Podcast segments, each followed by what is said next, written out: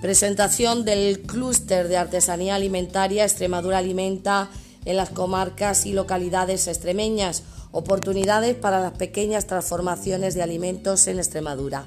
Si tienes una idea emprendedora en relación a la pequeña producción o transformación o ya has emprendido pero tienes dificultades, te interesa asistir a este evento. Si eres consumidor, tienes el derecho a conocer cómo se produce y cómo se transforma un alimento. Serás bienvenido o bienvenida.